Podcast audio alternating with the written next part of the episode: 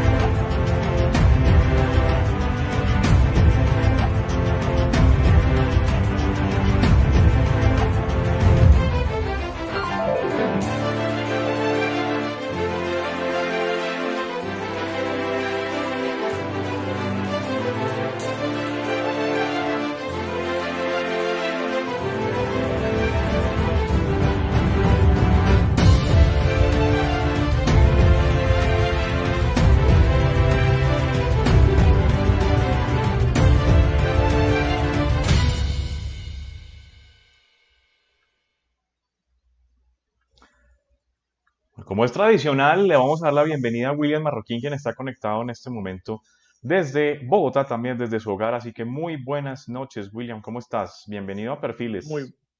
Muy, buenas noches, Charlie. Buenas noches a todos los amigos de Colombia Bus que se conectan en Colombia y en el mundo para seguir esta entrega de Perfiles Colombia Bus con Jorge Cepeda, nuestro invitado que viene desde Ecuador, y también el agradecimiento a Buscar de Colombia y su Bus Star 380, un bus pensado para atender los mercados de Latinoamérica para el servicio de transporte intermunicipal, interprovincial, como le pueden llamar en, en otros lugares, de lujo, múltiples opciones de configuración. En el país de nuestro invitado también intercantonal. Intercantonal, gracias por la precisión. un vehículo que puede tener múltiples configuraciones y todo un trabajo de diseño interior y exterior con una nueva propuesta que lo ha hecho muy interesante y muy competitivo en Latinoamérica, orientado principalmente a los mercados de exportación, México y, por ejemplo, el que estabas presentando de Super Semera Internacional de Ecuador. Bueno, en contados instantes vamos a entrar con nuestro invitado directamente desde Ecuador para que hablemos de la situación del transporte en el vecino país y para que también hablemos de temas técnicos de certificación de carrocerías. Estuvimos viendo hoy, incluso fue un artículo que estuvo como trending topic en la página web de Colombiabus, www.colombiabus.com.co, y es que em, ayer estábamos hablando un poco de esa supuesta reactivación y de pilotos de reactivación que está proponiendo el Ministerio de Transporte y pues entraron a protestar varias compañías, entre esas Expreso Brasilia, por ejemplo, ¿no?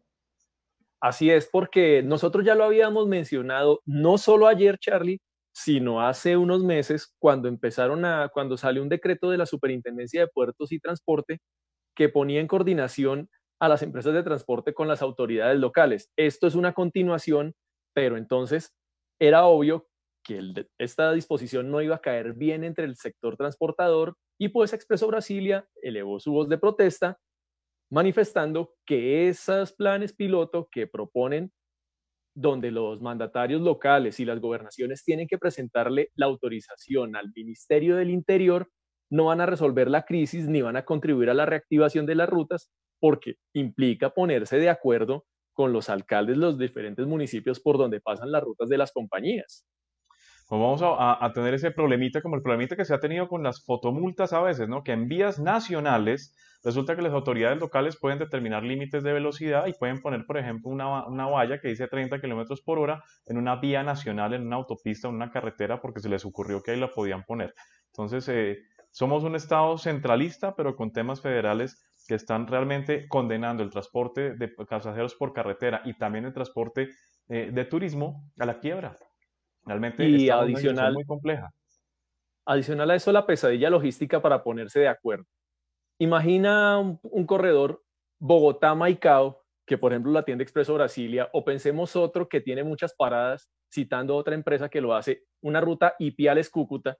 Imagínate entonces, Ipiales, Pasto, Patía, Popayán, Palmira, Cali, Buga, Tuluá, Armenia, Ibagué, eh, Fresno, Honda, Puerto Boyacá, Dagotá, Lebrija, Barranca Bermeja, Bucaramanga, Pamplona, Cúcuta. Si, hay, si, alguno de ustedes en este momento tiene problemas con sus hijos y tienen deficiencias en geografía y sociales, William con muchísimo gusto les puede hacer clases particulares vía Zoom de geografía. Este man tiene el mapa de Colombia tatuado en, en el cerebro. Qué impresión, cómo se sabe. Es que, de verdad, yo quedo sorprendido, de verdad, William, cómo uno le dice una placa de un bus, de verdad, parece si fuera la sucursal del RUND, eh, eh, se sabe toda la historia y ahora se sabe todas las poblaciones de este país. Yo quedo súper... Mis respetos, mi querido Will. Pero si hay alguien que conoce muy bien al Ecuador y a quien tuvimos una, la oportunidad de conocerlo hace algunos años en la segunda eh, oportunidad que estuvo Buzzword en Colombia, en Buzzword Latinoamérica, fue a Jorge Cepeda, una persona que tiene un gran conocimiento en el área técnica y del cual pues vamos a arrancar a conversar y hablar también de cómo está la situación del transporte allá en el vecino país. Así que le vamos a dar la bienvenida a Jorge Cepeda, directamente de COINAP Ingeniería Avanzada de Ecuador. Así que muy buenas noches a nuestro invitado, bienvenido a Perfiles Colombia Bus. Hola, mi querido Charlie, hola, mi querido William, qué gusto, muchas gracias por la invitación. Realmente. Bienvenido. muy relajados acá conversando con ustedes, así que esta va a ser una charla, una plática muy interesante. Bueno, pues bienvenido a nuestro programa, bienvenido a nuestro país. Y antes de empezar a hablar de temas como tan, tan específicos y tan técnicos, hablarnos un poco del panorama de cómo está el tema del transporte allá en Ecuador. Algunos, hace algunas semanas, tal vez un mes largo, habíamos entrevistado a eh, Ángel Vinuesa y a Luis Miguel Sánchez. A Luis Miguel Sánchez de eh, Bus Ecuador y de Ecuabus y nos habían contado pues algunos detalles de cómo estaba delicada la situación. Pero ¿qué nos puedes contar, pues, mes y medio después? ¿Cómo sigue el tema del transporte allá en tu país? Uy, la situación es complicada, la situación es complicada. Ahora, en este momento, eh, sin, eh, sin, poder transportarse. Eh, realmente hay una situación bastante compleja para, para, los transportadores, no solamente para los transportistas, ¿no? Estamos hablando ya de situación compleja para quienes fabrican los buses, para quienes hacen mantenimiento de buses y para quienes, para toda la cadena que está involucrada en, en este mundo de los buses, ¿no? Pero es, es, es, un, es, un, aspecto muy particular del Ecuador que esta crisis no inicia en, en marzo de este año. Esta crisis viene de atrás. Esta crisis inicia eh, a mediados del año pasado, inclusive no inicia en octubre. Eh, si es que ustedes se acuerdan, tuvimos este, este, paro, este paro nacional que, que tanto golpeó también y, tan impresionante Cuando el presidente Moreno le, le, dio por eh, retirar los subsidios a los combustibles y se armó la de Troya, ¿no? Pero sabes que yo me atrevería a decir que incluso la crisis no es del año pasado. ahorita te comentaba, yo tuve la oportunidad de vivir en Ecuador entre el 2005 y 2006 y el pasaje urbano costaba 25 centavos. 15 años después, incluso venía de atrás, ¿no? 15 años después, el pasaje vale los mismos 25 centavos. Así con unos costos subiendo en 15 años. Todo el resto de cosas ha subido. Han subido insumos, han subido el mismo valor de los, de los buses, de los chasis, de la materia prima. Entonces, sí, es, es una situación que es una bomba de tiempo que ha ido inflándose, inflándose, inflándose. Y pues ahora nos ha explotado en las manos. Eh, como bien dices, estoy de acuerdo con tu análisis, viene de atrás, inclusive, de, de, atrás de, del 2019, pero realmente en el 2019 ya se empieza a sentir. Muchos nos decían, oigan, realmente en el 2019 el paro es, es el culpable de todo. No, el, Pablo, el, el, el, paro fue realmente una consecuencia más y algo que vino a, a, reducir mucho más el, negocio realmente viene desde atrás. Y pues, como dije, es una cadena, es una cadena que afecta a, nos afecta a nosotros como proveedores de servicios de la, de la industria, eh, que provee unidades de transporte y en sí es, es una cadena que involucra a muchas personas, a mucha gente, a muchas familias que se han, han visto disminuidos sus ingresos y pues realmente es una situación muy complicada que como, como, como escucho eh, con, ustedes eh, es, común entre Ecuador y Colombia, ¿no? Entonces, realmente ah, es, es una situación compleja. Bueno, Jorge, antes de continuar con nuestro tema del día de hoy, que vamos a hablar eh, de industria carrocera, vamos a hablar de técnica, de tecnología, de desarrollo automotriz, pues pasamos a saludar a las personas que se van conectando a través de nuestras redes sociales en el chat de Perfiles Colombia Bus en Facebook Live. Así que, eh, Will, te doy el paso para que arranquemos a saludar a las personas que se conectan, por favor. Claro que sí, gracias a todas las personas que siguen fieles a este programa, a los nuevos que por primera vez se conectan a nuestra entrega de Perfiles Colombia Bus saludando a nuestros amigos ecuatorianos, por ejemplo, a Ángel Vinuesa, Luis Miguel Sánchez, a Leito Almeida, a Alejandro Taciguano, que también debe estar viéndonos, a Manuel Fernández desde Cúcuta, a Alexander Rodríguez Parra desde, desde Leticia, a Luis Alfredo Arón desde Valledupar, Jairo Alonso Méndez desde Anapoima, David Andrés Osorio, Reymi Capucho que nos saluda desde Ecuador, Julián Cuartas desde Medellín, Francisco Cárdenas de CESBI Colombia, Yesid Hernández, Fernando Pineda, que es conductor de Copetran, nos saluda desde Bucaramanga, Juan López desde Manizales, Libardo Carreño, que está vinculado a Expreso Brasilia, nos saluda, Elkin Mora desde Pereira, Andrés Felipe Cortés, Emerson Martínez, tenemos al profesor José Manuel González del equipo de Volvo Buses Colombia, que nos envía un saludo, Julián García de Non Plus Ultra, Pablo Carreño. Aquí nos dice Julián, así es imposible operar y más que hoy en día sacan un decreto diferente en cada ciudad. Jairo Alonso Méndez dice, nos están quebrando feo. Germán Martínez nos saluda desde Medellín. Luis Aragón. Libardo Carreño nos reitera acá, ¿cómo es posible que los alcaldes organicen si son los promotores de todo lo ilegal como mototaxis, cupos de taxi, y nosotros que estamos organizados no nos dejan trabajar? Y los controles de la policía local y en carreteras dejan a todo lo ilegal. Ya lo habíamos contado con el caso de Cúcuta puntual que, les, que nos habían reportado. Libardo Arias también nos saluda acá. Luis Miguel Sánchez de Bus Ecuador nos ratifica 17 años con una misma tarifa en relación al pasaje de autobús. Martín Maldonado, Germán Briseño, Rafael Osorio, Denison Joao Pulido, las personas que se van conectando, también Laura Barrera de Maquitécnicos, Francisco Ruiz de Transaire, a todos ellos, muchas gracias por acompañarnos. También está por ahí conectado Fabio Mauricio Santoya de Ay, del equipo de automotores La Floresta, sí señor. Y también, está con nosotros Gladys Neri Pulido de Masdel, los expertos en emblemas, calcomanías, y marcación vehicular en este país.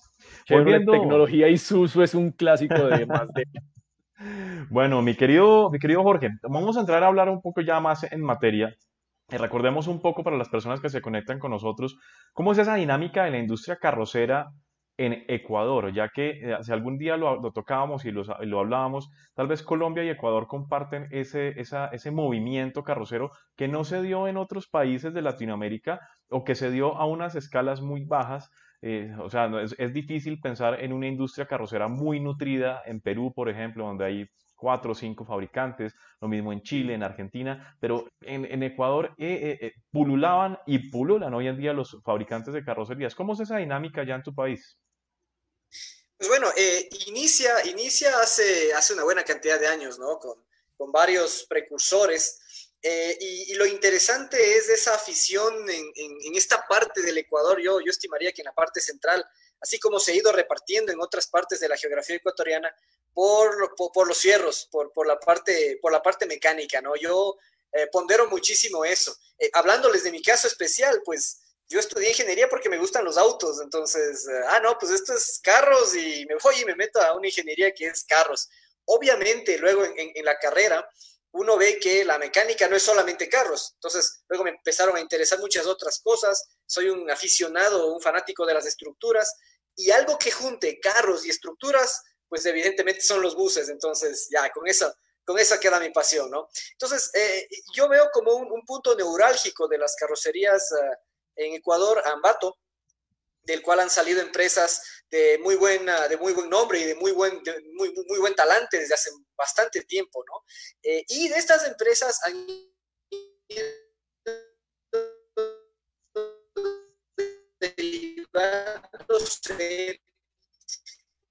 empresas eh, hijas de ¿no? de las, de las empresas ecuatorianas, eh, cosa que, por ejemplo, ustedes han, han, han, tenido, han ido, han morado en, este tema eh, o han avanzado. Pero bueno, eh, las empresas familiares acá en el Ecuador eh, han logrado posicionarse y han logrado tener un, buen nombre, no solamente a nivel local, sino a nivel latinoamericano, diría yo, ¿no?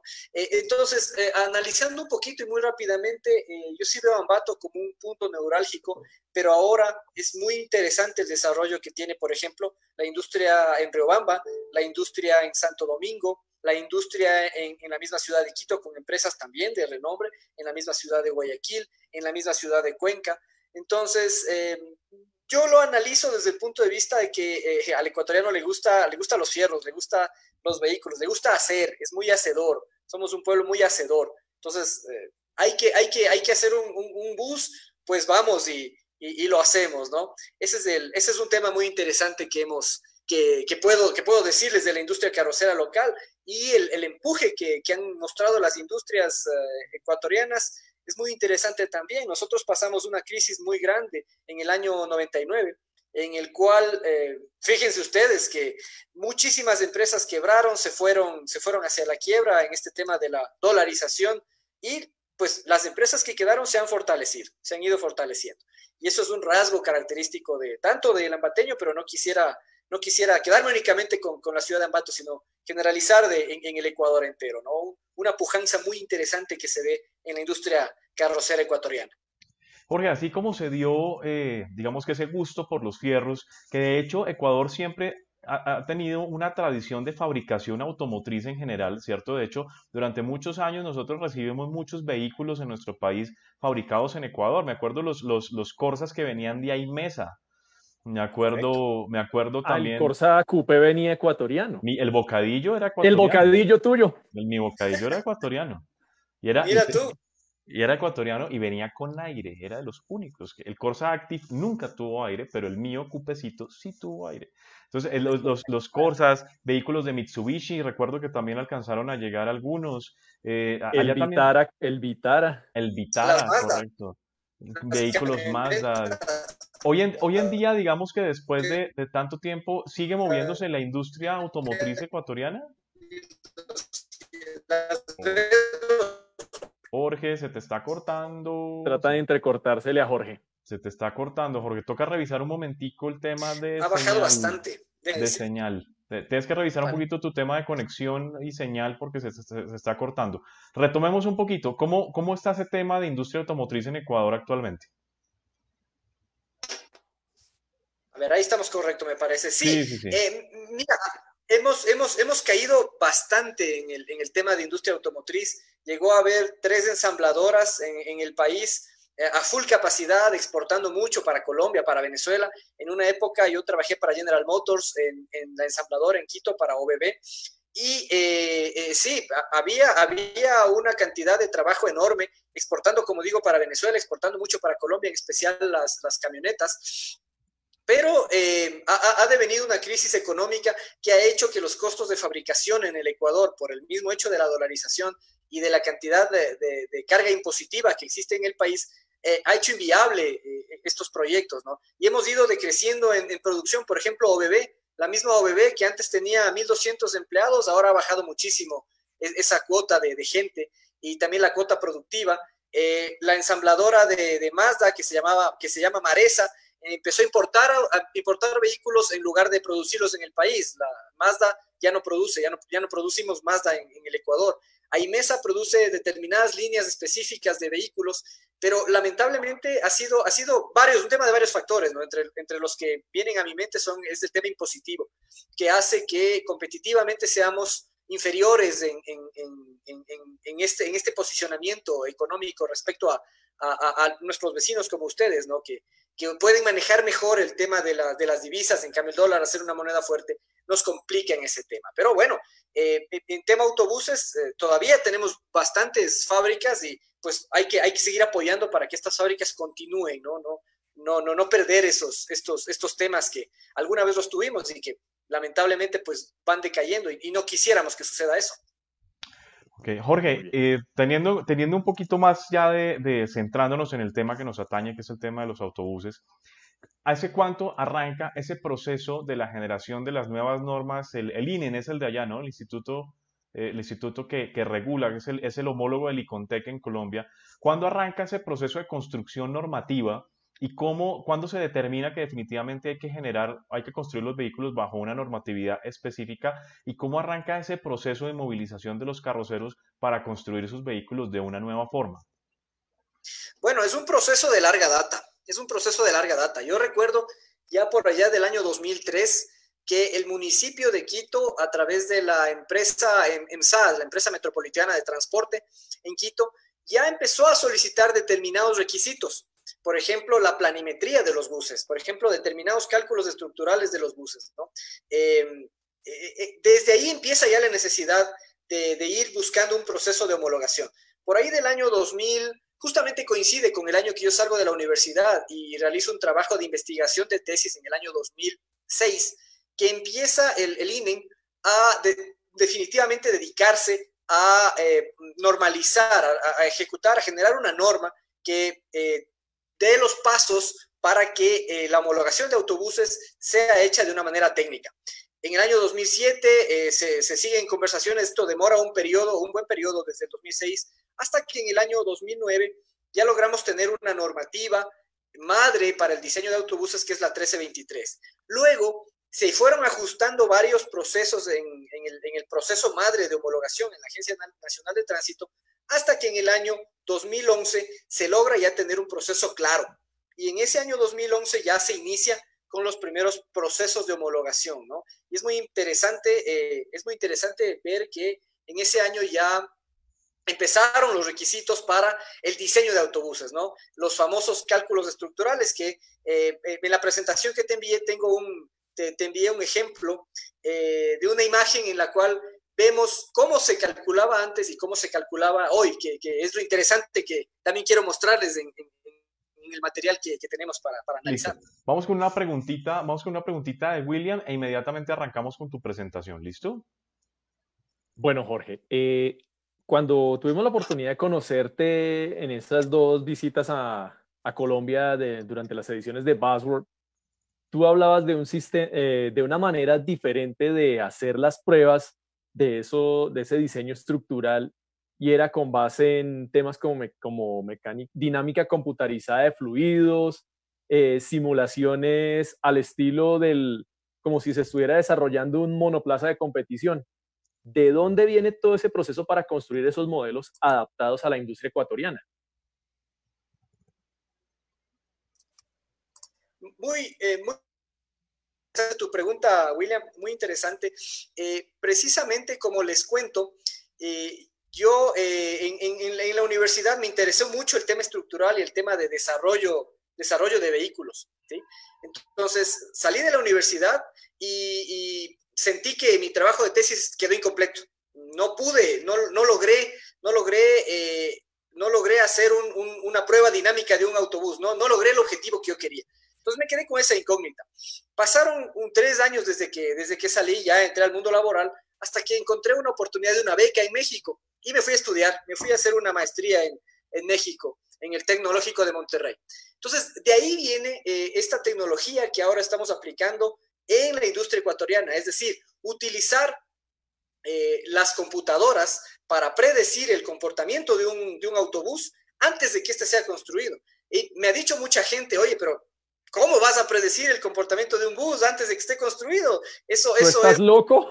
Exactamente, o sea, la, la, la, gente me, la gente me creía loco cuando, cuando, cuando veía esto. O eh, también, también era, era interesante decir, no, pues en, el análisis de un bus tú te puedes demorar meses. ¿Cómo va a ser posible que tú ayudes a todos los autobuses que están construyéndose en el, en el Ecuador?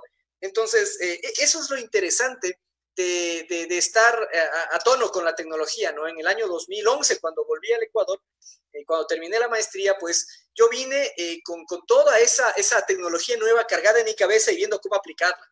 Entonces llegué al país y vi que eh, los autobuses se seguían calculando, no quiero decir a mano, pero con softwares muy, muy, muy arcaicos, sí, con softwares muy arcaicos, debo, debo, debo decirlos, con softwares está muy bien para calcular edificios, pero para calcular buses es interesante que tú eh, veas cómo está comportándose las soldaduras, ese es un punto muy importante. Si, si pasamos, si gustas, en la presentación a la, página 3, me parece, eh, ahí les, les, les, quiero precisamente mostrar cómo es que se, se maneja esta, esta, e, esta tecnología, que nosotros con este software no solamente lo hacemos de una manera eh, exacta, sino de una manera rápida, ¿sí? De una manera rápida.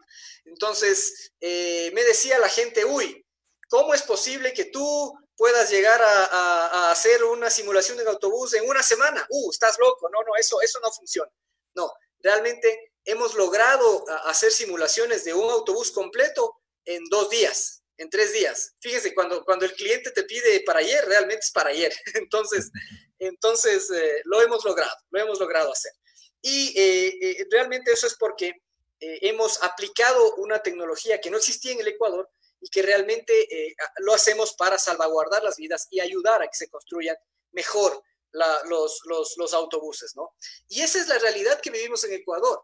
Eh, del millón de personas que se transportan en Quito, estamos hablando que eh, siniestros de magnitud tenemos en cada 24 días y eh, el 10% son volcaduras. Entonces, es una incidencia muy grande el tema de las volcaduras y es algo por lo cual nosotros quisimos también aplicar esta tecnología, ¿no? Es un tema muy, muy, muy interesante el hecho de trabajar y aplicar todo el conocimiento en el tema de salvar vidas y salvaguardar vidas, ¿sí?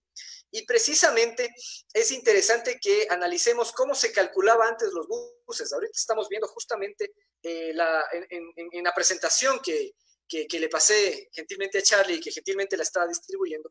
Eh, antes los buses los calculábamos como unas liñitas, ¿sí? Lo veíamos con líneas y es muy, muy interesante ver que eso llevamos de hecho, hace, hace, hace 15 años, cuando yo salí de la universidad, esto podía llamarse una, un avance tecnológico, porque antes no se calculaban, o sea, antes era simplemente el... como llamamos acá, con, la, con una tecnología eh, de, última, de última línea que se llama el ojímetro. así es, así es. Daban al ojito y a ojo de buen cubero. ¿A pulsómetro? sí, y, y, con, y con, con, ¿cómo se llama? Con el, con el nivel, pero con el nivel gota fija. tal cual, tal cual.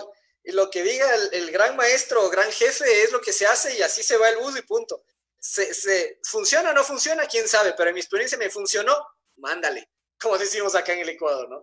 Entonces, fue interesante en esa, en esa época aplicar esta tecnología. Y como, y como les comenté, yo me quedé con muchas cosas, eh, con mucho, muchas cosas pendientes, ¿no? Esas líneas que, vemos ahora en pantalla y que nuestros amigos en Facebook están viendo, era la forma en que calculé mi tesis, en que se calculaban buses. Así se, así se calculan edificios, así se calculan, calculan estructuras, pero el tema es que yo no sé exactamente cómo están comportándose las uniones, las soldaduras, que son los puntos neurálgicos del diseño estructural de un autobús. Entonces, ahí me está dando, me, está dejando al aire, me está dejando al aire todavía algunas cosas. Había que mejorar eso. Entonces, ahí viene el, sentido de, pues, irse un par de años, invertir la, vida de uno, ¿no? Y eh, trabajar en, lograr hacer, llegar a hacer un avance en la industria ecuatoriana, ¿no? Y también, eh, otra, otra de los, otro de los temas es eh, las pruebas ustedes conocen y, en varios videos que he visto del canal han hablado de las normativas, la normativa 66, que a nosotros nos pide realizar una, volcadura del autobús para precisamente verificar cómo, cómo está protegiendo la vida de las personas. Pero imagínense eh, un autobús que cuesta 300 mil dólares, 400 mil dólares, eh, volcarlo, voltearlo y que este autobús eh, se destruya, desde todo punto de vista es, es perjudicial, es negativo. Más cuando estamos hablando de una industria cuya economía es bastante, bastante limitada. Estamos hablando de pocos recursos. 300 o 400 mil dólares perfectamente para un carrocero pequeño puede ser su nómina de un año, ¿no? Algo así. Por supuesto, tal cual. Hablamos del tema económico, que ya lo has mencionado muy bien, Charlie. Hablamos del tema ambiental. Todo ese material, de todo ese material de un bus se reciclará el, el 30, 40%, no más. Hablamos inclusive del, factor tiempo, cuánto te demoras en construir para destruirlo. Y hablamos de la destrucción de un bus que ya está listo para, usarse, que bueno, perfecto, en, Europa, eh, te cuento de, una experiencia que, tuve con un ingeniero de Irizar de Brasil. En Europa hace 20 años ya no vuelcan un bus. Hace 20 años, y esto te digo por experiencia de una, de una reunión que mantuve con un ingeniero de Irizar de Brasil al visitarme en la oficina de Coiná. Entonces, realmente pensar en hacerlo, en hacerlo de manera física eh, no, no, es, no es un avance, sino sería más bien un retroceso, un retroceso en tecnología, un retroceso, totalmente, un retroceso total. Entonces, ahí la alternativa es, y si, podemos pasar, por favor, a la siguiente diapositiva, ahí la alternativa es eh, realizar cálculos. Y eh, te digo, he, tenido bastantes webinars en los que me han dicho, mira, pero ¿qué tan, qué tan factible o qué tan exactos son los cálculos que tú haces? Pues bueno, hay maneras científicas con ciencia de lograr que esos cálculos sean exactos, ¿no? Entonces, eh, estas son las razones que analizamos hace un momento, ¿no? Eh, los costos serían altísimos, la misma industria, y eh, realmente las personas, el costo en, en, tiempo, el costo en horas hombre de destruir buses es altísimo. Entonces, si, si, si vemos la siguiente diapositiva, eh, eh, exacto, entonces, el, la alternativa es realizar simulaciones, realizar simulaciones. Es una alternativa que aplica tecnología, tecnología avanzada, tecnología de última generación, ¿sí? que aplica no, no, no, no estoy aplicando ahí mi cálculo manual, van a decir por ahí, uy, el ingeniero Jorge pues ya está viejito y se va, se va a equivocar en sus, en sus cálculos manuales. No, no es así, no es así. aplicamos eh, software programado, eh, programado, que se utiliza, programado de manera adecuada, que se utiliza en la NASA, que se utiliza en la Fórmula 1, que se utiliza en, en, en, fábricas grandes, que lo, lo, utiliza la propia Scania, que lo utiliza la propia Mercedes-Benz. Esa tecnología la traemos acá a Sudamérica, a Latinoamérica. Y esa tecnología la aplicamos para que nuestros autobuses sean calculados de mejor manera. Y eh, justamente en lo que están, están viendo nuestros amigos en, en, Facebook, fíjense ustedes, ahora lo que nosotros calculamos ya no es unas líneas nada más, ya no vemos a, los a la tubería como líneas, ahora vemos a la tubería en tres dimensiones. Y eso es realmente una ganancia. Eso es realmente la ganancia de aplicar estos métodos de elementos finitos. ¿Por qué? Porque ahí yo logro ver todos los esfuerzos, todas las cargas y logro saber en dónde puede romperse mi estructura, en dónde puede romperse. Porque te voy a interrumpir un segundito porque tenemos preguntas de nuestros seguidores y, en este momento eh, sé que se han empezado a inquietar por lo que estás hablando en este momento, así que le voy a dar paso a Will para que arranquemos con esas preguntas que obviamente atañen a la parte de la conversación y a la parte de la presentación en la que estamos. Así que adelante, Will. Así es, Santiago Rebollo hace dos preguntas. Dice, la primera, buenas noches. Teniendo en cuenta que el sistema de análisis de elementos finitos lo pueden hacer varios programas de diseño, no hay tanto misterio. Pero me parece interesante saber, esta es la primera pregunta, ¿cómo hacen para determinar la rigidez de cada chasis en sus suspensiones? Ya que no es lo mismo, citado unos ejemplos, por ejemplo, un chasis Gino FC9J o un Hyundai HD78. Por supuesto, eso es muy interesante. Ahí también se puede aplicar la tecnología de simulación con los módulos, al menos en el software que nosotros utilizamos de Multibody Dynamics. Entonces, ahí lo que uno hace es, eh, eh, estos softwares tienen una librería de geometrías en la cual uno puede ir cargando exactamente el material, exactamente las dimensiones, y puede ir uno simulando cómo son las condiciones de la vía. Entonces, eh, con la simulación de las condiciones exactas de la vía, uno puede ir verificando cómo es la deflexión y cómo es em, y cómo es la rigidez, cómo se comporta la rigidez de la suspensión de cada chasis. Entonces, es muy interesante. Ahora los softwares ya no necesito yo dibujar exactamente cada uno de los chasis. Ya tenemos librerías en las cuales nosotros ingresamos particularmente las propiedades de cada uno de los chasis y nos permite obtener los resultados. Entonces, esto, por ejemplo, eh, hace, hace algunos años no, no se podía lograr si no se tenía exactamente eh, un banco de pruebas. ¿sí? Pero para, Santiago, la, buena noticia es que el software Altair sí tiene unas librerías en las cuales podemos cargar y de las cuales nosotros determinamos estos, estos datos. Nos pregunta también eh, sobre la asertividad, ¿no, Will? Sí, porque nos pregunta cuál es la asertividad en los análisis de estructuras, considerando que en América Latina la mayoría de carrocerías son portantes y semiportantes y muy poco a los vehículos total integrales. A ver, Asertividad. Con asertividad quiero entender eh, desde mi léxico qué es, eh, qué tan exacto es este cálculo. Correcto, creo que por ahí está si, si es que tan, qué porcentaje de fiabilidad tienen, tienen, tienen las simulaciones. Perfecto. Esa es una muy buena pregunta.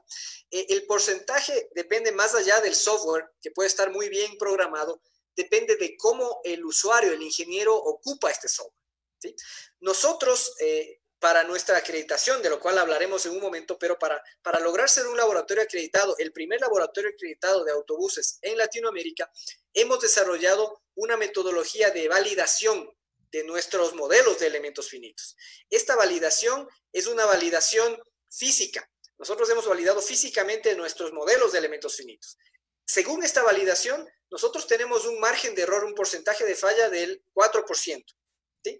Entonces, más allá del software que se usa, nosotros usamos el software eh, HyperWorks de Altair, pero este software, en función de cómo lo manejamos nosotros y en función de cómo vayamos, de cómo realizamos todas nuestras, todas nuestras eh, operaciones de simulación, hemos logrado, hemos logrado tener una, una, asertividad, utilizando el término de Santiago, del 4%. Eh, ¿sí? Entonces, nosotros podemos confiar 100% en nuestra, en nuestra simulación. Sí, Sí, porque hemos hecho pruebas físicas y hemos comparado con la parte física y eh, lo, sabemos cómo es que, cómo es que funcionan nuestro, nuestros modelos, ¿sí? Entonces, realmente por ahí va eh, una parte de la, de la, respuesta a la pregunta. Ahora, eh, más allá de la parte maya, también de la parte técnica y de la parte de qué tan asertiva es la, la parte técnica, también está nuestros, nuestro aseguramiento de calidad dentro del laboratorio. Entonces, ahí siempre estamos analizando la parte de incertidumbres, la parte, eh,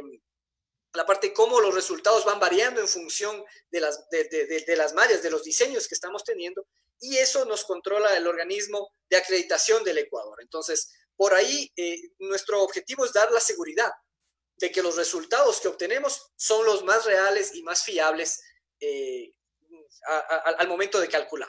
Para complementar un poco lo que dice Jorge, es como cuando uno le dicen, suele suceder que lo ven con una cámara más o menos simpática y toma uno la foto y le dicen, ah, esa cámara toma unas fotos espectaculares, ¿no? Pero resulta que no es la cámara, resulta que es el personaje que ha estudiado cómo manejar esa cámara, cómo eh, mirar la intención de la composición, cómo cuadrar la luz, cómo editar la foto. Después de que se tenga el super software, pero si no se tiene el conocimiento de ingeniería adecuado, de nada sirve tenerlo. Es más o menos lo que trato de interpretar para hablarlo en términos más coloquiales. Sí, es correcto, es correcto. Puedes saber manejar muy bien el software, pero tienes que saber la manera exacta de que manejándolo bien te den resultados adecuados. Perfecto, continuemos con tu presentación. Y vamos en el procedimiento. Perfecto. Sí, eh, para el procedimiento, pues eh, de una manera muy sencilla lo, he intentado, eh, lo he intentado resumir, es que nosotros hacemos, primero recibimos la, la, planimetría de los buses, luego lo que hacemos es una modelación en tres dimensiones, luego lo que hacemos es un modelado matemático, que ya vamos a hablar un poquito, es una parte muy interesante y va muy de la mano con lo que preguntaba Santiago. Postprocesamos, es decir, verificamos resultados y vemos eh, si realmente este bus pasa o no pasa, ¿no? Podemos seguir, por favor. Hay un video por ahí que, vi que ya lo pusiste. Eh, lo, repito, lo, repetimos, no hay ningún inconveniente. No cobramos por repeticiones de video, no hay ningún inconveniente. Ya lo estamos. Es, interesante. Listo, ya lo estamos, lo estamos proyectando. Mientras, mientras lo proyectas. un pequeño delay ahí, pero ya está a punto de arrancar, así que ya lo podemos estar viendo. Perfecto. Entonces, ah, miren, en este video es muy interesante que mostramos eh, una, una, una manera de representar los diseños estructurales. Y luego lo que, lo que podemos ver es nuestra representación del de eh, diseño estructural en tres dimensiones. Esto tiene muchísimas ventajas y, aquí quiero hacer una comparación con el software que mostré al inicio. Aquí estamos viendo la, tubería en tres dimensiones y podemos analizar los esfuerzos que se presentan en esa tubería, los lugares, los sitios en donde puede haber eh, fallas, donde puede haber roturas y cómo es que está funcionando esta, tubería, ¿sí? Nosotros aquí dividimos, dividimos a esta tubería en, partes pequeñitas, en, elementos finitos. Aquí se aplica el famoso divide y vencerás. Y después de dividir esta, esta carrocería, esta estructura en partes pequeñas, lo que hacemos es cargarlo, verificar las cargas y verificar qué tanto deforman y cómo están los esfuerzos. Es muy interesante este tema de los esfuerzos. Esto es lo que nos dice dónde se puede romper. Entonces, nosotros como COINAP sabemos exactamente dónde pueden romperse las estructuras. Es una información que, bueno, como laboratorio, nosotros lo tenemos. Eh, nosotros no podemos decir a, la fábrica de autobuses cómo hacer para pasar la norma, pero es interesante nosotros lograr eh, tener ese conocimiento para eh, poder ir aportando a la industria. A final de cuentas, lo que se quiere es eso, ¿no es cierto? Ir aportando a la industria para que, para que, para que el, el producto sea mejor. ¿no? de, manera muy rápida, fíjense, aquí lo que estamos viendo en la presentación es precisamente el, eh, proceso de modelado eh, matemático. Y, es muy interesante aquí eh, seguir el principio de diseño que seguimos, ¿no? Divida y vencerás. Si es que yo, ingenierilmente, yo sé calcular vigas rectas, vigas con un diseños especiales, con perfiles especiales, pero una viga curva como la del como la del frente de un bus, me va a ser difícil de calcular con matemática. Para eso es lo que hacemos. Lo que hacemos es dividir en cuadraditos a esta viga, ¿no? Dividimos en cuadrados pequeños y eh, eh, esos cuadrados nosotros conocemos absolutamente cómo se comporta el cuadrado, ¿no? Cómo se deforma, si es que se deforma más o menos en función de la fuerza que apliquemos. Resolvemos todos y cada uno de esos cuadrados y luego sumamos los resultados. Así de simple. Eso es el método de elementos finitos. Divides resuelves, sumas y luego tienes el resultado completo. Pero ahí, ahí la, clave está en qué tan pequeños son tus cuadrados, ¿no? En la universidad a, nosotros nos enseñan, uy, hazle lo más chiquito posible y te va a dar los mejores resultados. Pues eso es mentira. Con la práctica en el laboratorio, nosotros hemos demostrado que eso es mentira. Entonces, aquí viene lo que conversábamos hace un rato, ¿no? No es el hecho de tener, uy, el excelente software, sino realmente de saber manejarlo, saber los principios y saber sus, límites, hasta dónde puede llegar. Entonces, eh, nosotros con, estas simulaciones logramos obtener como resultado eh, el conocimiento de saber si es que un autobús pasa o no pasa las normativas europeas. Y estamos sustentados por un software muy potente, muy poderoso. ahí, hay un, eh, hay, un, tema, Jorge, qué pena te interrumpo un segundito. Y es, muchas veces la gente se pregunta, ¿y por qué es que tenemos que cumplir normativas europeas si estamos en Latinoamérica? ¿no? Eh, de, hecho, de hecho, casi siempre se hace esa traspolación de normas extranjeras para ser aplicadas y para hacer la construcción de las normas locales. ¿Entendemos por qué es obligatorio cumplir ese tipo de normatividad extranjera? Es necesario porque, al menos en el Ecuador, no existe o no ha existido todavía una traducción, llamémoslo entre comillas, de la normativa europea de volcadura a una normativa ecuatoriana. Yo siempre he estado a favor de que todas las normas sean de autoría del país, donde, se están, donde, donde están regulándose. Por ejemplo, que Colombia tuviese su propia normativa de volcadura, que Ecuador tuviese su propia normativa de volcadura, pero no se ha desarrollado en estos años.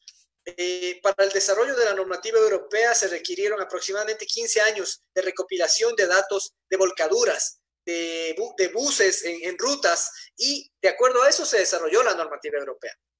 en, en, los países como los nuestros hace falta todavía esa investigación para lograr de, determinar y lograr tener datos que nos permitan eh, regular de una manera adecuada. Eh, es por eso, desde mi criterio, que no hay una, que, que, seguimos una normativa europea y que no seguimos una normativa ecuatoriana, una normativa colombiana, porque todavía nos falta desarrollarla, porque todavía necesitamos los datos adecuados y el estudio científico adecuado para desarrollar una norma propia. Que tiene que llegar a ser eh, eso, tenemos que llegar, tenemos que llegar definitivamente, pero todavía no, no, no lo hemos logrado, todavía hay un, hay, un, hay un tiempo que tiene que pasar y todavía hay profesionales que tienen que trabajar y más que todo la decisión política de las autoridades para lograr tener este tipo de normativas locales. Por eso es que tenemos que seguir normas internacionales.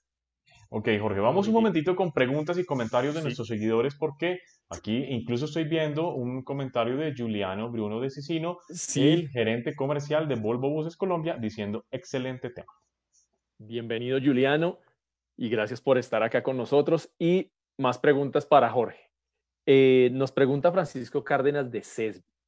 Estos análisis también son usados para ver el comportamiento de la estructura en impactos para identificar las falencias de seguridad en la estructura para conductor y ocupantes. Por supuesto, por supuesto. Es, son homólogos, son homólogos a, los, a las pruebas de impacto que nosotros vemos de automóviles. ¿sí? Nosotros estamos en total capacidad de eh, poner exactamente todos los componentes de un bus adentro del modelo para verificar en el momento de impactarse qué es lo que sucede. Es exactamente, exactamente cómo se hacen las pruebas de, de, automóviles. Entonces, aquí podemos, aquí podemos eh, modelar fibra de vidrio, podemos modelar plástico, podemos modelar cualquier tipo de material, no solamente la estructura de acero. Incluyendo materiales compuestos que por acá nos lo estaban preguntando. Tal cual, tal cual. Ahí necesitamos, obviamente, la caracterización del material, saber cómo se está comportando exclusiva y específicamente ese material, pero sin problema. Hay los modelos matemáticos en el software que los podemos ah, aplicar. Están las librerías para ese tipo de materiales. Tal cual. Y si el material no existe, pues se la crea. Entonces, en, en los laboratorios de materiales, uno, uno va, caracteriza el material, saca exactamente todas las propiedades que requiere el software y uno mismo crea el material. Entonces, no, no hay ningún problema con eso. Ok, perfecto. Continuamos con la presentación. Perfecto. Bueno, pa pasamos un poquito el tema del, el tema del video. Ahora, eh, eh, es, es, interesante hablar del tema simulación, está, está, está muy bonito hablar del tema simulación, pero no solamente podemos hablar de que la simulación es eh, por sí sola la herramienta para lograr determinar la seguridad de un autobús. Se requiere, a través de este método de ensayo, se requiere que exista una eh, toda una sistemática que permita que el laboratorio genere y presente resultados repetibles y confiables. Para eso es lo que eh, está hecha la acreditación.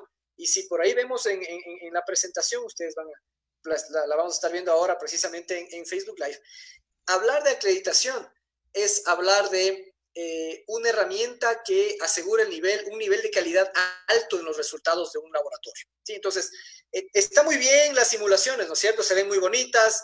Eh, yo como tesis de grado hice una simulación de un autobús, está muy bien, pero más allá de eso, el tema de sistematizar la forma de simular, el tema de asegurar que estas, estos ensayos, porque a final de cuentas son ensayos de laboratorio, se realicen de manera adecuada y realista, está dentro del marco de una acreditación. Entonces, la acreditación no es más que un reconocimiento a empresas como COINAP que han logrado sistematizar esta, estas simulaciones de una manera tal que permiten que los resultados sean confiables. Y esta sistematización se logra a través de nosotros seguir normativas ISO, en este caso la normativa ISO 17025, que es la que eh, normaliza los laboratorios de ensayo. ¿Sí? Entonces nosotros estamos acreditados bajo esa norma y bajo la normativa R66. ¿sí? Eh, si podemos seguir, por favor, en la, en la, en la presentación, eh, Charlie. Sí, ya, eh, ya tenemos la siguiente. Perfecto. Aquí lo que vemos es la importancia de la acreditación, es precisamente lo que les dije, la sistematización. La sistematización me permite a mí ser una fuente de, eh, ¿Qué acciones tomo, por ejemplo, en casos de conflicto de interés? ¿Qué es el conflicto de interés? Pues, ok, un autobús viene y por ahí alguno de los técnicos de simulación eh, tiene algún parentesco, me, invento con uno de los fabricantes. Entonces, tiene que haber una sistemática que eh, prevenga esos resultados y que no entren en duda, ¿no es cierto? Porque es pariente, los resultados son mejores, no. ¿sí? Y, por ahí varios otros aspectos que, que se tomen en cuenta dentro de un laboratorio acreditado. Por ejemplo, el cumplimiento de competencia técnica para nosotros es importantísimo. Nuestros técnicos, nuestros ingenieros están capacitados eh, hasta los dientes, como se diría. Nosotros les, les damos capacitaciones, pero cada mes tienen que cumplir con un plan de capacitación grande, extenso. Todo esto es parte de la acreditación. Y la acreditación, a final de cuentas, es crear confianza. Crear confianza en que nuestros resultados son los adecuados, son los correctos. Crear credibilidad. COINAP eh, eh, es, es, una empresa que ha trabajado siempre dentro de los lineamientos legales y de la ley y se ha jactado en realizar ensayos de manera legal, de manera eh, imparcial. Y eso ha creado credibilidad y también imparcialidad, porque nosotros no tenemos, no tenemos ninguna, ningún tipo de relación con, con el gremio de carroceros o con el gremio de transportistas o con la autoridad. Somos un ente totalmente independiente. Y esto es lo que nos da una aceptación internacional. Entonces, engloba todas estas, y si podemos continuar también en la presentación, engloba todas estas, estas características el hecho de que un laboratorio sea acreditado. Es muy, muy importante. Nuestro certificado de acreditación es un certificado internacional y como ustedes lo están viendo ahora en pantalla, es un certificado que está eh, dentro de la normativa 17025. Es decir, esta normativa de laboratorios, como les explicaba, lo que hace es asegurar que no, no es que solamente ahí el ingeniero Jorge Luis, uy, qué bonito, hace unas simulaciones bien bonitas, unos gráficos súper chéveres y, ya, eh, que le quedó bonito los dibujitos. No, estas, estas, esta acreditación lo que permite es que esos, esos datos tengan sentido y sean realmente útiles. Y el certificado de acreditación de COINAP es un certificado a nivel internacional, aceptado a nivel internacional, a través de convenios, a través de convenios, como ustedes ven por los organismos que estamos viendo en pantalla, como la IAC, la ILAC y la IAF. Son asociaciones de laboratorios internacionalmente, eh, internacionalmente aceptados que lo que hacen es permitir que los resultados de los, de los eh, ensayos sean correctos y aceptados entre distintos países. ¿okay? Entonces, el certificado de acreditación de COINAP es un certificado internacional. ¿sí? Podemos pasar, por favor, a, la siguiente sin ningún problema.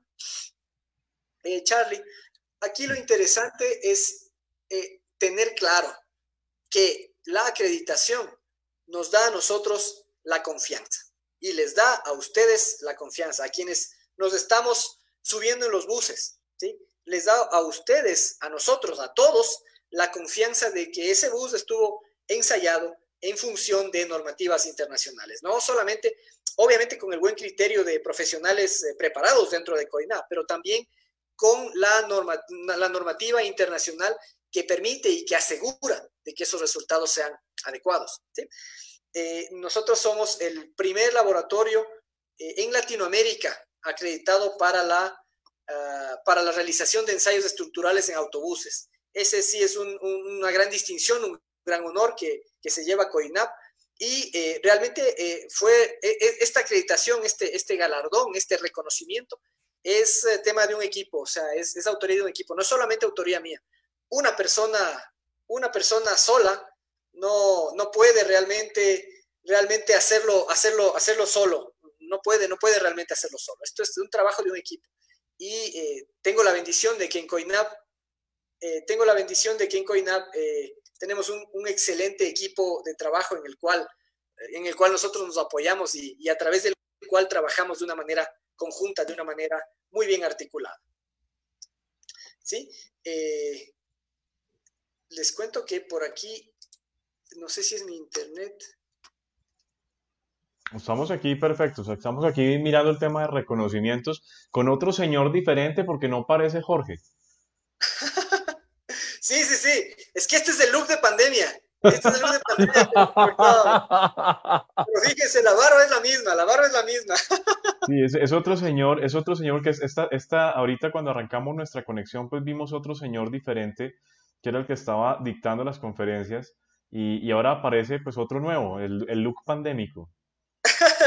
es un doble, es un doble.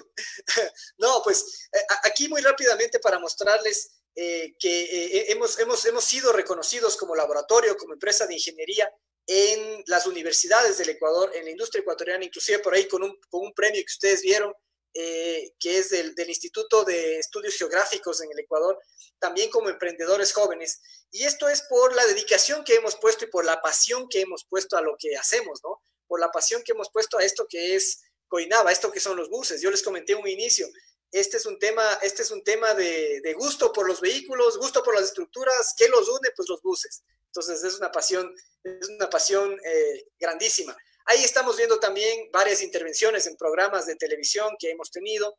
¿sí? Eh, eh, hemos tratado de que el conocimiento y la tecnología se difunda se difunde. Y eso es lo que queremos nosotros, compartir este conocimiento, ¿no? No queremos quedarnos así, solamente el ingeniero Jorge sabe cómo hacer estos buses y chévere. No.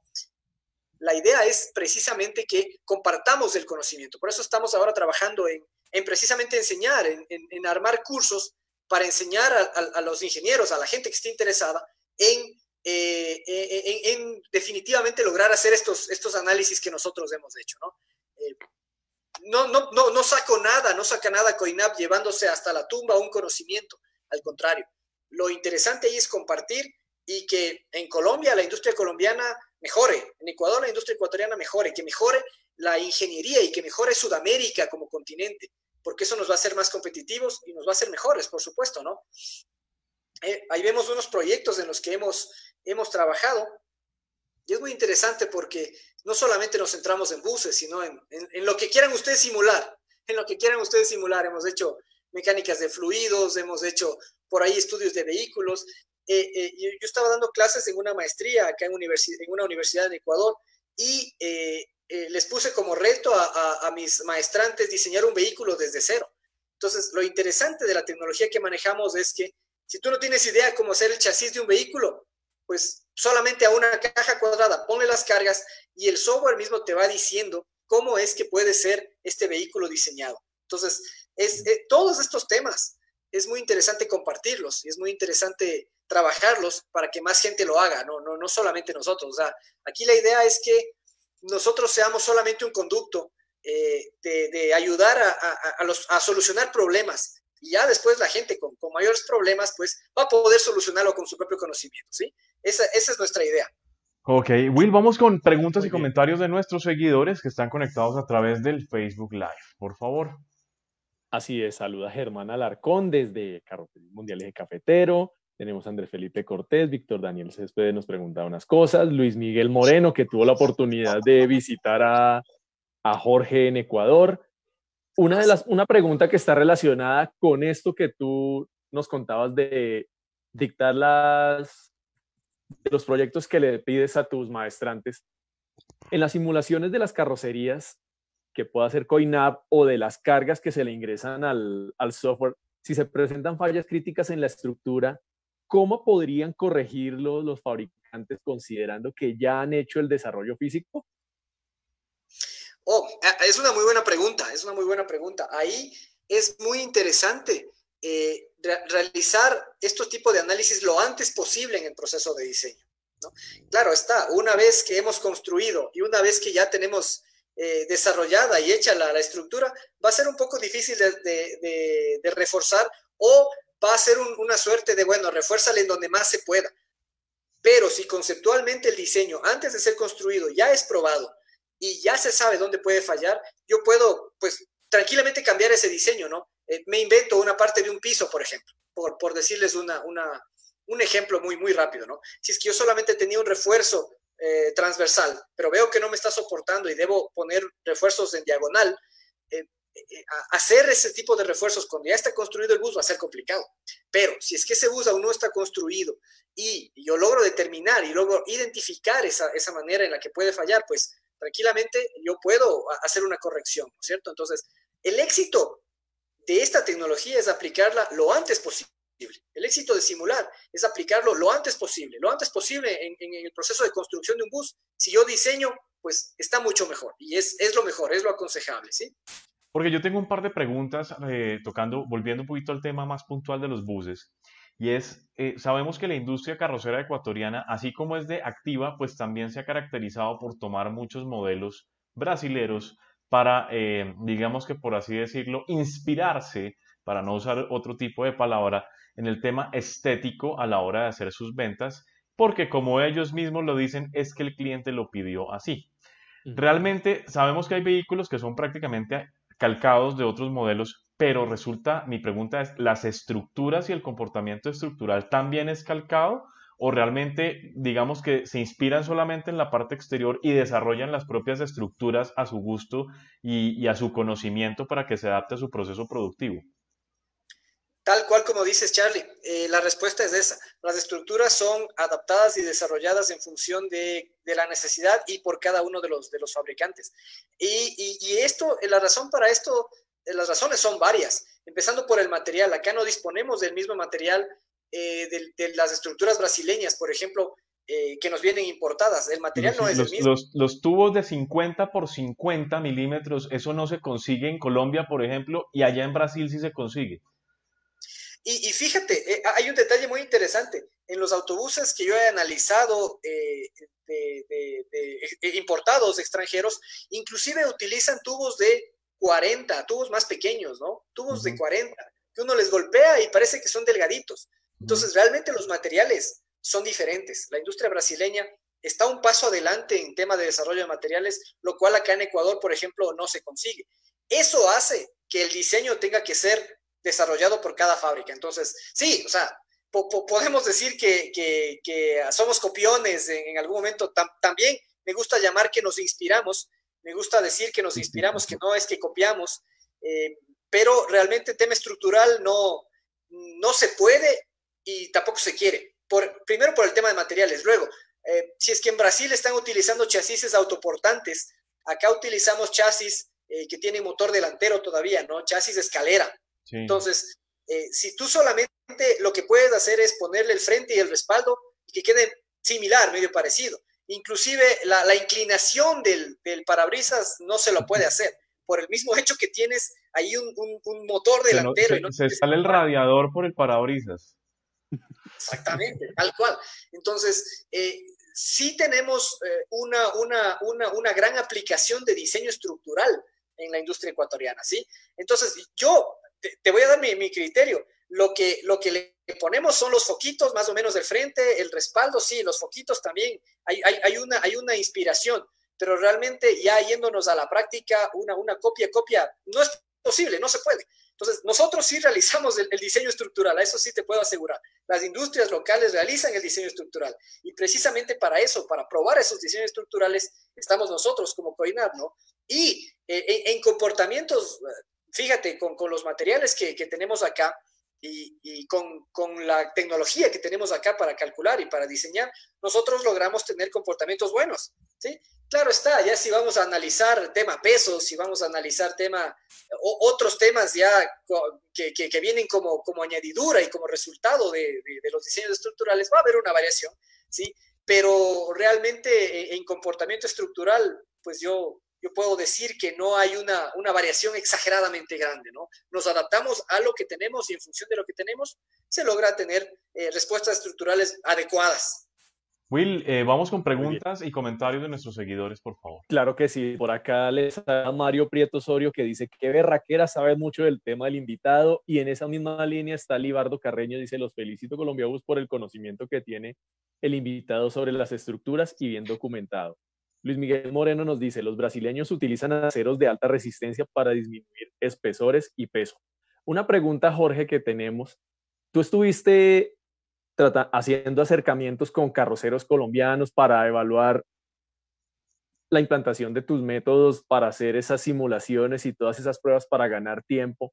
¿Hasta dónde alcanzaste a llegar en ese trabajo con carroceros colombianos o qué acercamientos alcanzaste a lograr? Eh, sí lo hemos logrado, sí lo hemos logrado. Trabajamos eh, de manera muy cercana con, con varias empresas allá en Colombia.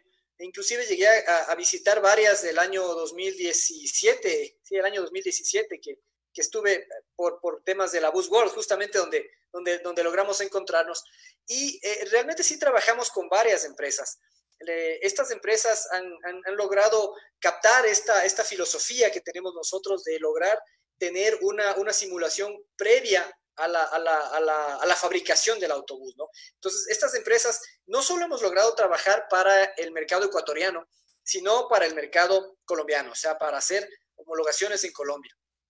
Y pues la idea es precisamente aportar con, con este tipo de métodos, con, con, nuestra tecnología, con un poquito de nuestro conocimiento, para que eh, en, en las homologaciones que se realizan en Colombia, también pues ahorren tiempo, ahorren dinero y lo hagan de una manera simulada, utilizando esta tecnología, eh, que como hemos visto no son solamente dibujitos bonitos, sino que tiene muchísima ingeniería y muchísima tecnología detrás de, de los resultados. Entonces, sí, respondiendo a, la, pregunta, Will, eh, realmente sí tenemos eh, acercamiento con varias empresas, hemos estado trabajando muy, muy cercanamente, pero obviamente también es nuestro interés aportar a más empresas en Colombia para que puedan sentir este beneficio que es el, el, descenso en costos, el descenso en tiempo y tener la seguridad de tener muy buenos resultados.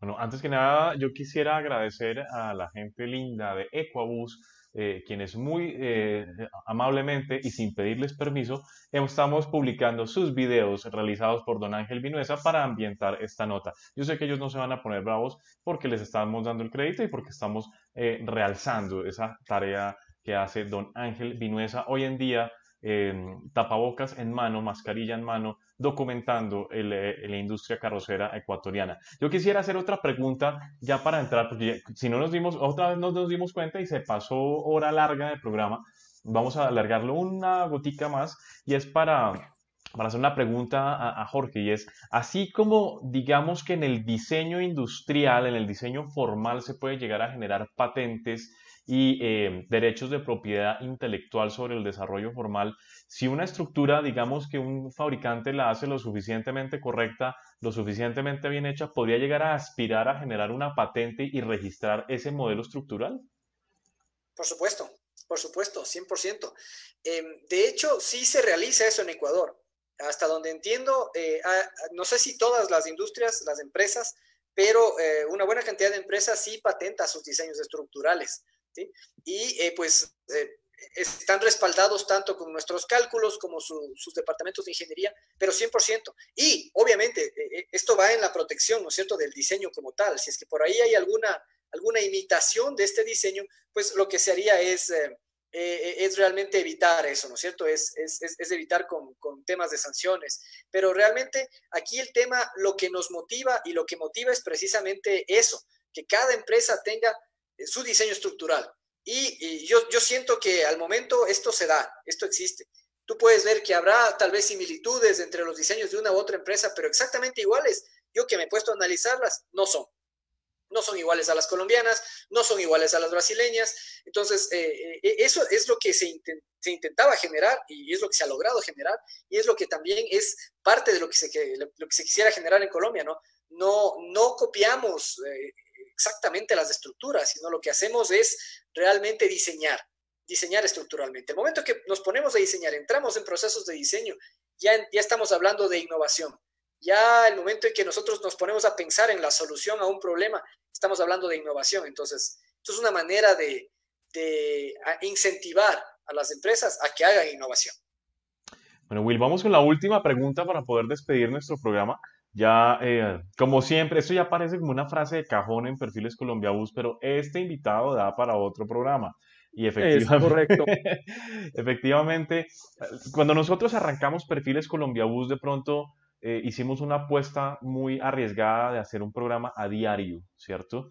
De hecho, al principio arrancamos de lunes a sábado, eran seis programas diarios, y entre chiste y chanza, ¿ya cuántos programas llevamos, Will? Yo que pienso que llevamos más de 80, como 80 por lo menos. Sí, más de, sí, estamos acercándonos a los 80. Eh, y, si nos preguntamos de dónde vamos a sacar cuánto tanto invitado, pues ya nos damos cuenta de que todos los días sale un invitado diferente y que incluso podemos empezar a hacer en una segunda temporada repitiendo invitados porque hay mucho tema de qué hablar realmente. Así que Will, vamos con pregunta final de tu parte y yo también preparo mi pregunta final para Jorge. Bueno, en, en términos económicos, y en términos de concepción de un, de un autobús, ¿cuánto es el tiempo que se pueden destinar fabricándolo y desarrollándolo y hacer los análisis con los sistemas anteriores y finalmente, ¿cuánto se puede llegar a ahorrar en ese tiempo de fabricación utilizando todo el sistema de Alter y todo tu desarrollo? Muy buena pregunta, Will. Em, de mi experiencia, eh, sin, sin tener un apoyo tecnológico para desarrollar un modelo, este puede tranquilamente tardarse dos años y medio hasta tres años de lo que, de lo, de lo que yo he participado en, en, en desarrollos de modelos eh, de autobuses. ¿sí? De, dos, de dos años y medio a tres años, imagínate los costos que son. Pues tú estás eh, pagando eh, salarios a, a, colaboradores, tú estás pagando materiales que estás utilizando para hacer modelos, tú estás pagando una cantidad de costos enorme. Realmente, yo siento que los costos son altísimos eh, si es que te demoras tres años en, lograr sacar un modelo. Ahora, si es que tú estás utilizando esta tecnología, y también dentro de mi experiencia, puedes bajar tranquilamente eso, eso a la mitad. Si es, que, si es que estás iniciando con la tecnología y dices, bueno, ok, yo voy a hacer algunos prototipos físicos para probar si realmente este diseño de computadora va a funcionar y funciona bien. Entonces, cortas de un plumazo a la mitad.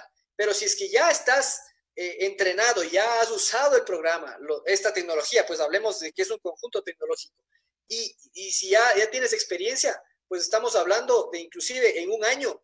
Eh, yo he visto, yo he visto, yo he visto. Desde que tomo la decisión de fabricarlo hasta que saco el primer modelo, podría en un año si domino el, un año desarrollo. un año o menos. Entonces, fíjate, estás hablando de un tercio, un tercio del total de tiempo y costo que estás invirtiendo en un inicio es realmente un gran, un, gran desarrollo. Y si es que vamos avanzando y utilizando este tipo de tecnologías para eh, aplicarlos en mucho más aspectos del diseño de un autobús, ese tiempo puede bajar tranquilamente. Por ejemplo, hoy no, no se está usando para diseñar las piezas de fibra de vidrio. En algunas empresas ya se los usa, ya se usa nuestra tecnología, pero en algunas otras empresas lo siguen haciendo manualmente. Entonces, imagínate, eh, diseñar el molde manual y luego probarlo y luego ir a ver si es que te calza, eh, es, es, es perder muchísimo tiempo y muchísimo dinero. En cambio, si tú ya puedes tener en la computadora un autobús que con todas sus piezas, que todas sus piezas te calcen y luego el molde, el, el, el molde para la fabricación de esa pieza, ya tenerlo dibujado en la computadora y simplemente fabricarlo y ese molde que te saque las piezas exactas, pues realmente es un avance grande. Con, con, con, la tecnología que nosotros manejamos se puede, se puede lograr eso. Nosotros tenemos experiencia en algunas empresas en el país que se ha hecho. Pero eh, es, es, un proceso como en todo, ¿no? Por ahí eh, tenemos un poquito de, de aún de, de, desconfianza y ver, ah, pues en esta computadora se ve bonito, pero ¿qué me dice a mí que realmente eh, cuando ya esté construido sea igual. No, realmente hay que tener confianza y hay que asesorarse de profesionales adecuados que, que logren y, que como han logrado de profesionales adecuados, tener resultados adecuados. Entonces, eh, estamos hablando de un 30% de, de, de, lo que actualmente se, se, invierte, que es ya bastante, ¿no, Will? Claro sí. perfecto. Bueno, ya para entrar eh, a despedir a, a Jorge, yo veía una pregunta muy interesante por ahí para que cerremos y no tiene nada que ver con buses, tiene que ver con una cosa que yo mencioné al principio y no solamente yo me di cuenta, también se dio cuenta Luis Miguel Moreno de Easy Parts y es eh, la pasión Datsun que tiene nuestro invitado hoy. Hablemosle un poquito a nuestros seguidores sobre lo que significa esa pickup que tenemos allá de fondo azulita para los aficionados a los fierros en Ecuador y, y de dónde pues la pasión por ese vehículo específicamente que tiene Jorge. Ah, pues un saludo a Luis Miguel eh, Moreno. Sí, tuvimos el gusto de conversar el año pasado por acá, me visitó en la, en, en, la oficina y pues está pendiente la visita para allá cuando se pueda, obviamente, ¿no? Por ahora un abrazo virtual, un abrazo a la distancia, qué gusto. Y, y bueno, realmente hasta la, la, pasión Datsun en mi caso nace desde que yo nací. Por ahí en redes sociales tengo una foto en la que estoy subido en una Datsun celeste como la que tengo acá, eh, con un año, entonces, viene de, viene de raíz, de, mi difunto padre era fanático de estas camionetitas, fue el primer vehículo de él y pues esto, eso, eso viene, viene genético, ¿no? Se transmite, pues te lo enseñan al, al vehículo y te dicen un par cosas y ya se transmitió la pasión. Entonces, eh, para, para nosotros realmente en el Ecuador es un vehículo emblemático. Es un vehículo que ahora, ahora, fíjense que hoy ya es un vehículo de lujo. Tú puedes encontrar camionetas como, como, como la que vemos acá, muy, en muy buenas condiciones, como salidas de agencia, y que te pueden costar más de 15 mil dólares. Es algo impensable. A mí me dice mucha gente, oye, pero es un carro viejo, es un carro de tecnología antigua, ¿cómo puede costar tanto? Realmente son vehículos tan fiables y tan baratos de mantener. Yo tengo una, bueno, de hecho tengo dos, tengo dos, físicas, dos reales, eh, y, realmente tú, tú gastas en hacerle mantenimiento una vez a los dos años, eso si es que te acuerdas, eh, gastas, gastas unos 50 dólares en hacerle todo el ah, mantenimiento. Ah, perdona los olvidos. Sí, perdona los olvidos, son autos tan buenos, estos japoneses hicieron un producto tan bueno que, como te digo, o sea, a los dos años, si te acuerdas, le haces un mantenimiento por ahí, ah, bueno, ha habido que cambiar platinos, bueno, ya no tengo platinos en mi, vehículo, ha habido que cambiar unas cositas por ahí, un mantenimiento por aquí, y el vehículo anda, el carrito anda. Entonces, son, son carros de trabajo duro que por esa buena fama son tan caros. Como te digo, en, el país yo he visto camionetas de a 15 mil, de a 20 mil dólares de colección.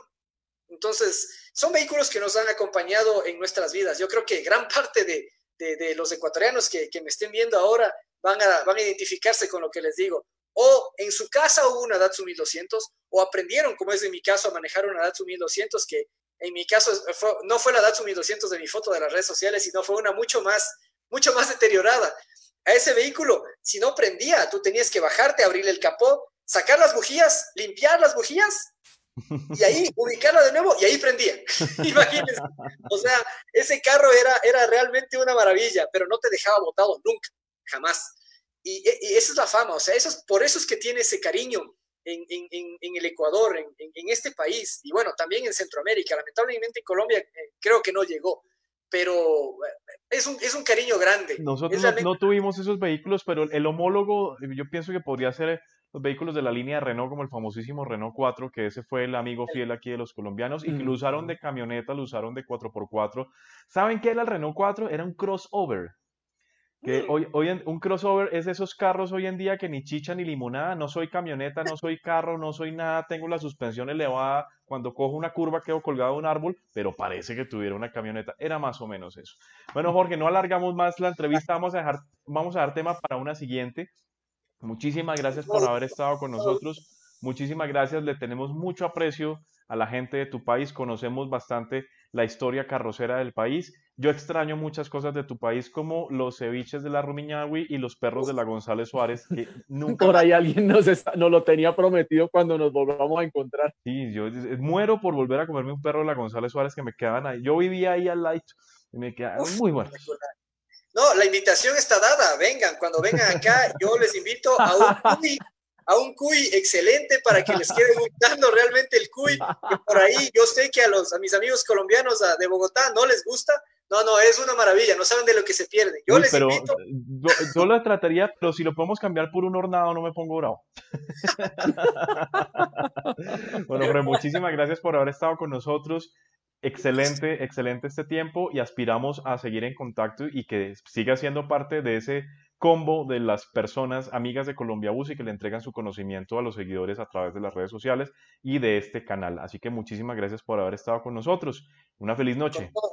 Es un honor y para la próxima estamos disponibles. Muchas gracias.